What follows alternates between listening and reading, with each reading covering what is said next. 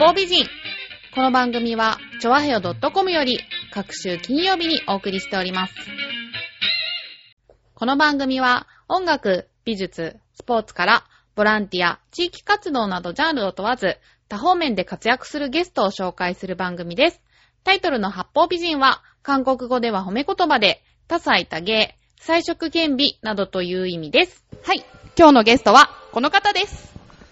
えー、ニコ奏者兼、えー、役者の卵のお上西和穂です。よろしくお願いします。よろしくお願いします。これまでの活動や、今どんなことをされているかをご紹介いただけますか？はい。まあ、上西会という、うーニコの、えー、まあ、グループ団体があるんですけど、えー、初代が、まあ、うちの母が、えー、創設者で、多分全国で多分1000人ぐらいいるんじゃないかなと思うんですけど、で、まあ、先生もその中で今十数人いて、えーまあ、僕だけでも多分100人ぐらいはいるとは思うんですね。一応2代目として、えー活動させてもらってます。で演奏っていうよりも、えーまあ、ゴルフで言ったらレッスンプロみたいな形でもちろん演奏もやってたんですけど最近はもうほとんどやってなくて、えまあ、レッスンを中心に、え生徒さんたちに、え2個を教えてると。そういう形でやってます。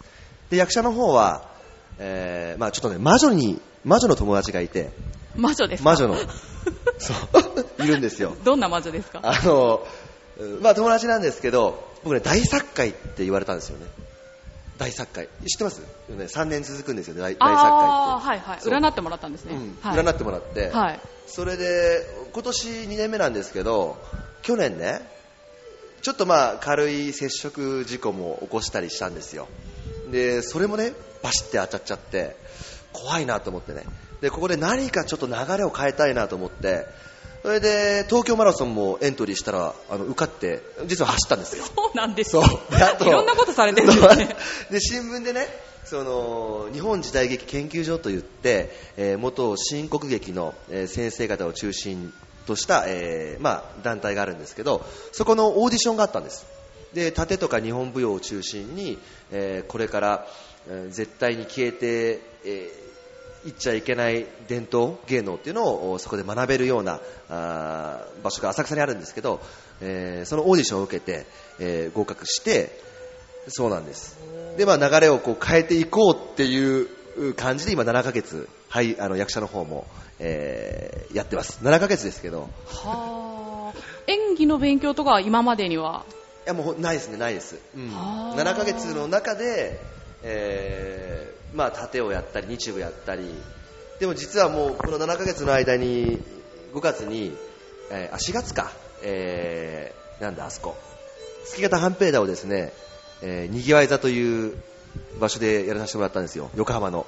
で盾のそのステージも出ましたしこの7ヶ月の間にあそう一回僕ラジオも出ました。あ、そうですか。そういう形ですね、今、活動は、はい、役者の方は。はあ、流れを変えようっていうのが動機で役者も目指すっていうのがすごいなと思うんですけど。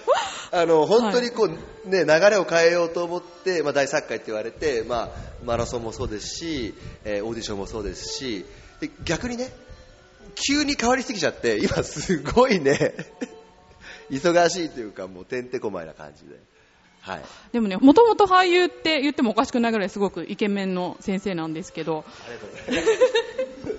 生徒さん笑ってますけど、そう、今日はね、カルチャーセンターのニコ教室の方にお邪魔してるんですけど、今 BGM でもニコが聞こえてきますけど、ニコってどんな楽器なんですか？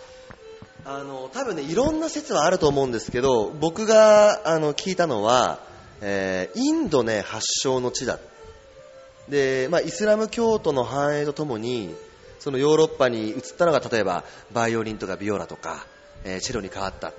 でなんだ、えーモンゴルシルクロードを渡ってモンゴルに行って馬頭琴に変わったり。例えばそのお隣韓国でもヘグムっていう、まあ、本当にに全く全く一緒っていうわけじゃないけど似たような楽器もありますし、えー日本にはそのお三毛、まあ、お三味線ですよね。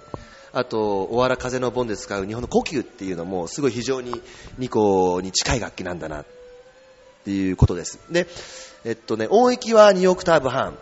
んで馬の尻尾を使って、えー摩擦で音を出ると。殺弦楽器ですね、うん、まあ、非常にその人間に最も近い楽器だって言われてるのがそのニコと。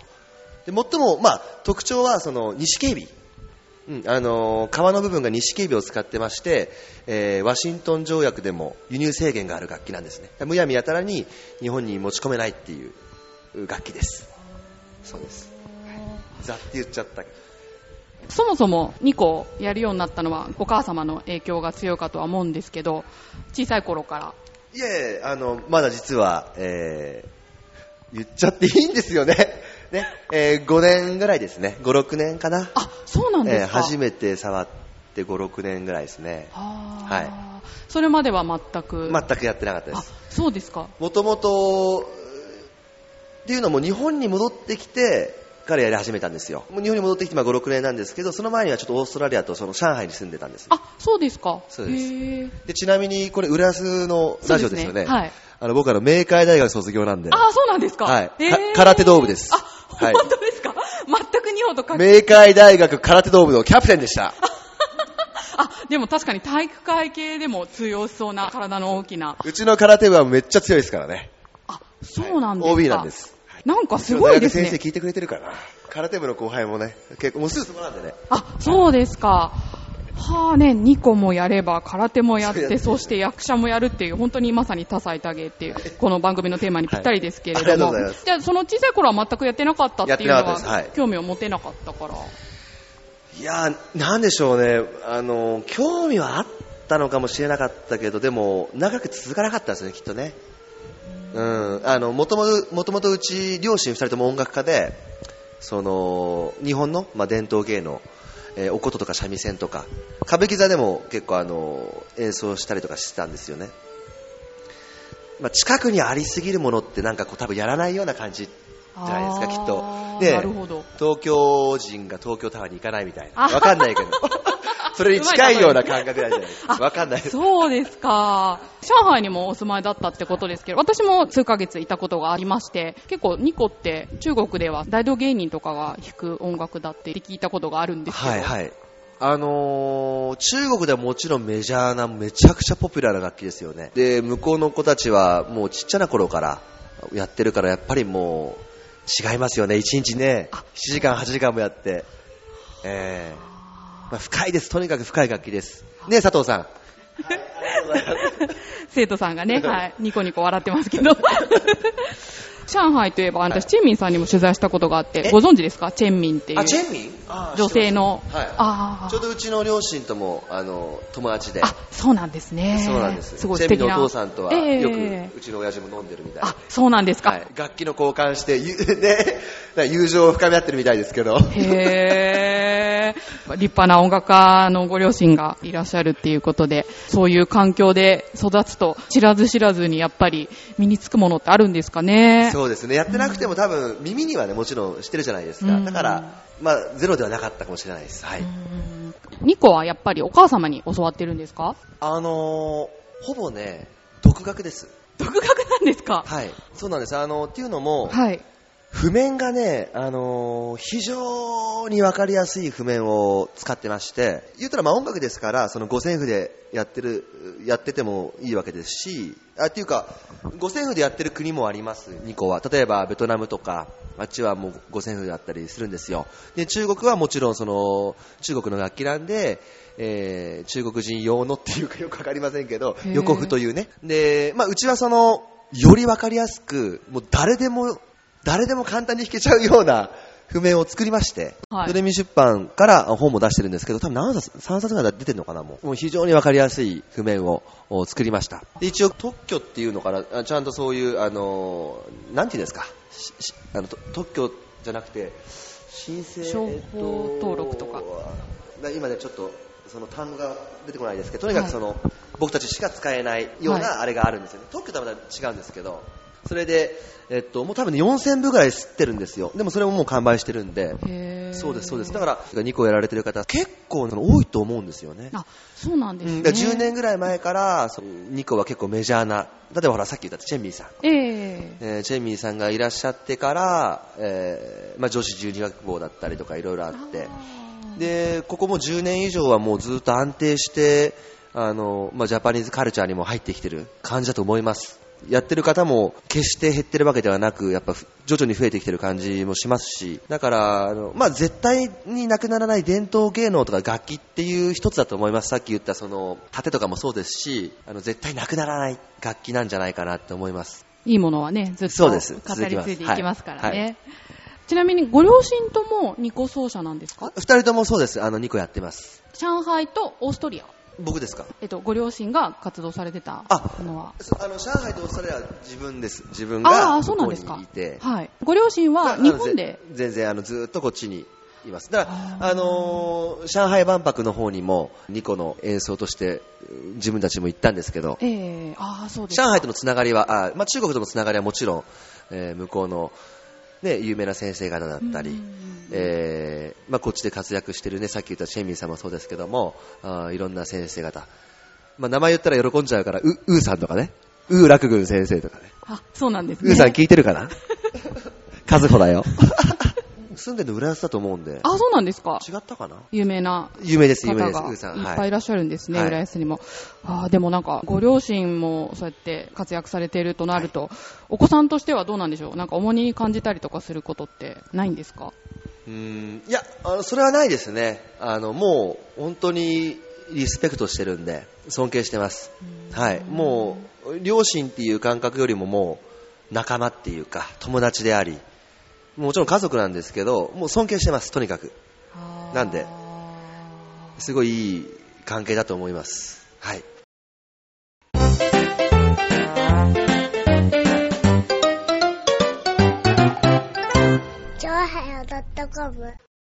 舞台の方にも出ておられるっていうことなんですけど、はい、時代劇が多いのかなと。そうですね、えー、一応あの盾をですね、はい、中心とした時代劇を、はい、まあ、やってやってる時はこれからやりたいなと。盾はもう本当に先生について。そうですそうです。はい。どうですか？いやもううちのね日本時代劇研究所まあ所長の滝光一郎先生っていらっしゃるんですけど立師なんですね。であの山田勘太郎先生もはじめあのも本当に、えー、日本あの新国劇のあの元新国劇の先生たちに教わってるんでもう厳しいけどめちゃくちゃ楽しいです、例えば。はいあのまあ、伝統芸能ということで、えー、紋付き袴をね履いてでたすきも自分たちでかけてで能なんか流れてこう、ね、盾なんかやるともうリーンとしますよね、シャキッとこう。めちゃくちゃ楽しいです。ほとんど一からやってるような形で、はい、そして2個も5年っていう期間ってそんなに長くはないですよね、ね。はい、両方やるってすごい大変だと思うんですけど実際はめちゃくちゃ大変です。です。はい、もうとある某あのテレビ会社のプロデューサーさんに言われたんですけど、はい。まあ、一つの道をね極めるのにもすごい大変なのに、まあ、二つの道なんて絶対無理だからってことをやっぱり飲みの場で言われるんですけど、ね、でも今ほら、日ハムでしたっけ？これ190センチぐらいあるあの、大谷、はい、彼も二足のわらじなわけですよね、はい、言うたら。ら別に、なんだろう、人から言われてダメっていうよりも、なんか、自分で納得じゃないけど、まあ、やってみて、それで判断するのはやっぱりまあ、最終的にはやっぱ自分なんじゃないですかね。だから大変だけど、とにかくやってみて、あと流れをすごいこう大切にしたいなと思います。流れを。流れ。流れです。リズムとかね。生活の。そうです。まあ、あの、すべてです、すべて。うん。例えば、流れリズム、生活もそうですし、あの、例えば、えー、役者としてだったら、そのセリフもそうかもしれませんし、何でもこう流れとかリズムで、人間って成り立ってんじゃないかなみたいな感じ、感覚です、感覚。すごい偉いこと、偉そうなこと言っちゃってますよ。大丈夫かな？ほとんどカットされちゃったりして。いやいやいや、このまま流しますから。本当ですみません。はい。やばいな、これ。でもきっとね、そうやっていろんなことを手掛けてらっしゃる上での実感なんでしょうから。そうですね。あの、はい、いや、実感をし始めてきました。あ、そうですか。うん。そういうの大切だってことはもちろん分かってたんですけど、今やってて、よりこう、あ、こんな感じなんだろうな、みたいな。うん、あの実は8月に舞台があるんですよ、はい、高円寺で。で、えっとまあ、毎週月曜日あの浅草の方であの役者さんたちと一緒にやってるんですけど共演者と練習してます。でやっぱね流れってすごいなと思いました。その台本を覚えてるだけじゃね、何も演技できなくて、こう、なんだろう、おまあ、相手とのその距離感、うん、兼ね合い、感情がもう入って、かつその、なんだろう、なりきるというか、もう本当流れなんですよね。台本だけ頭に入ってても全然こう、なんだろう、表現として成り立たなくて、だからそういうのを余計最近分かってきました。うん、ニコももちろんそうなんですけど役者としても。やっぱいろんな方と会って話して。でこの人どういう人生を送ってんだろう。あそういうふうに生きてきたんだなとか。でそういうのが全部ね多分出てくるんですよね。表現者って多分。だからえーそういうのをこう最近よく分かってきたんでまあまあ面白いっていうかやっとちょっと面白くなってきたかなって感じですはいズバリあの、ニコと舞台って、どっちが？うわー、究極それ。究極じゃないですか。困った質問どっちなんだろう。困りますね。だってこれでね、一言で、やめちゃうかもしれないから。あーじゃあこの質問やめましょうかいやあの、いや、でも、これだけは言いたいです。あの、多分人間って、ノーミュージックノーライフっていうぐらい、音楽ってすごい大切じゃないですか。音楽があると、やっぱり人間がこう豊かになるじゃないけど。うん。だから僕はニコは、えー自分にとって障害音楽だと思ってやってますだから絶対やめませんで役者はまだその始めたばっかりだし自分がどうなりたいのかすらまだわからないですで今言った通りそのいろんな方と会っていろんな役者さんと会って話してわすごいなって感動もらえるんで。でようやく本当にちょっと楽しいなって思い始めました最近。うん。だから感覚がもう全然違います。ニコは絶対に障害音楽として続けるものだと思ってます。役者は今始めて、えーようやく楽しくなってきた。だからこの先はもう何があるかわからないだからこう測りにかけるっていうような感覚じゃ多分ないですまだ。うん。先ほどおっしゃった通り、お忙しい毎日だと思いますが、えー息抜きするときって何をされますか？完全にあのー酒ですね。あのーインタビューされてる、あの綺麗な、あのー めぐみさんのお母様がちょうどうちの教室にいらっしゃっててこの前あのウイスキーをジャック・ダニエル1本いただきました。ありがとうございますもらったんですよ。お酒が好きだって言ったら。先生これでリフレッシュしてくださいみたいになって。ありがとうございます。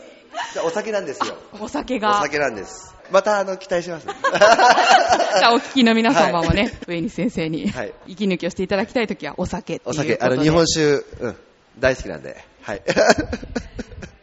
息抜きがお酒とおっしゃってましたけど、はい。趣味は？趣味？はい。あのー、多分ね、いろいろあるんですけど、今本当に時間がなくて、多分休む、休むっていう感覚がないですね。なさそうね。うん、あの、オフの日ってな、なんだろう。ジムいもいね、あの、走ったり、ジム行って、ね、鍛えたり、まあ、サウナ入ったり、それも例えば、かつね、その役者としての活動の一部だとしたら、休むっていう感覚じゃないかもしれないですね。で夜、あとはもう仲間と会って、もう、酒飲むと。それぐらいかな。な。もっといろいろありますよ。ダーツ大好きだし、ビリヤードもね、もうずっと変な話も、もともとバックパッカーもやってたんで、あの、東南アジア回ったりとかしてたんですよね。で、金かけて、えーいろんなもう国の子たちとビリヤードもしやったし、ギャンブルも好きです。もう変な話、言っちゃっていいかな。あの、カジノとかももうガンガン行ってましたし、ああ、そうなんですか。はい、もう、とにかく、あの、ね、サーフィンも教わったりとかして、えーオーストラリアにいる頃ですけど、で、ダイビングのライセンスも持ってますし、とにかく、いろんなことを、スノボもそうですけど、好きなんです。だけど、できてないです。うん。今は、とにかく、ニコと、えー役者ですかね。役者と。うん。あ、盾か。盾だ。盾がとにかくやりたい。あ、そうですか。はい。だからそれ、が、まあ、仕事と趣味が一緒に、ね、なったらそれがやっぱり最高じゃないですか,、うん。だからそれがだから最高になってきたらいいなって感じですかねその役者の道は。楽しくなり始めたっていうのもそうですけど。多分何かがきっと一つになってくるんでしょうね。うーん。多分難しいけど。うーんうん。そう。で趣味の延長が、え仕事になったらそれまた最高だとで、もともとニコもね、そうだったわけじゃないですか。もともと趣味でね、あの、まあ人間ね、楽器の一つぐらい、男だったら一つぐらい楽器弾けなくちゃかっこ悪いよなって思ったのが5、6年前だった。で、始めたんです。で、それで、ハマって、あ、楽しいなと。それが今教えてることになってますし、で、盾もね、今習ってて、で、それが、習ってるけどもうステージとか出させてもらって、やっぱりもうギャラが発生してる時点でもうやっぱり、一応プロっていう形じゃないですか。だからそれができてるってことは、まあ、なんで幸せなんだろうなって思思ってるんで、そうです。まあ、辛いけど、楽しい辛さって感じですかね。うん、これから絶対何かの自分のその、まあ、糧になるというか、そういう楽しみもあるし、そうそう、やってて、辛いけど、うん、ド M なんですじゃん。かもしれないですよね。ねかもしれない。なるほど。はいでもなんかね、スポーツやる人ってみんなそういう風に言いますよ ね。訓練が好きっていうね。はいはい。ありがとうございます。はいではですね、はい今後の目標というか、はい目指すところをお話しいただけたらと思うんですが。目指すところ、はい。はあゴール、ゴールですよね。それはなかなか難しいですよね。だから、うーん、一番最後はね、全く違うんですけど、逆にちょっと質問の意味をこう違う風に捉えちゃっていいですか？どうぞどうぞ。あの、もしも、めちゃくちゃ、あの、時間もね、お金も余裕ができたとしたら、あの、めちゃくちゃ広大な土地を買って、そこに恵まれない動物たちを集めて、養っていきたいです。そう、それが、もうさ 最終的には僕の夢です。へー。はい、もうだって人間はその食物連鎖、ね、さもう三角錐の頂点なわけじゃないですかで僕ね人間にあんま興味ないんですよ正直言っちゃうとそのもっと弱い動物たちがやっぱいてだからその子たちをなんかこう何かしてあげたいですよね。そういうような感じです。言ったらだからもう北海道とか今中、ね、あんまりその中国のこと言っちゃうとまたねあれになっちゃうんですけど、まあどらね、こうかやさっていろいろある。だからもういろんなもう広大なもう北のね北海道の方行って広大な土地があったらそこにあの処分されちゃう犬とか集めたりとかね。そういうのでこうやっていくのは夢ですよね一つのそれは最終的な目標です。グローバルですね。ありがとうございます。もはや人間を 人間じゃない。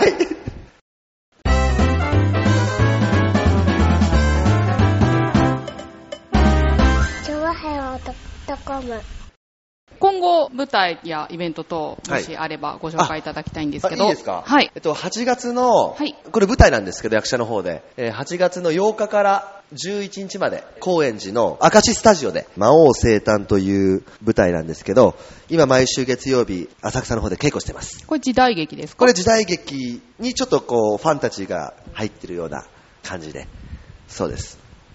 それに、えー出演予定です。はい。交番がない限り。月曜日もめちゃくちゃ絞られたんで、もしこれ聞いてたら、この場を借りて 謝ります。ね。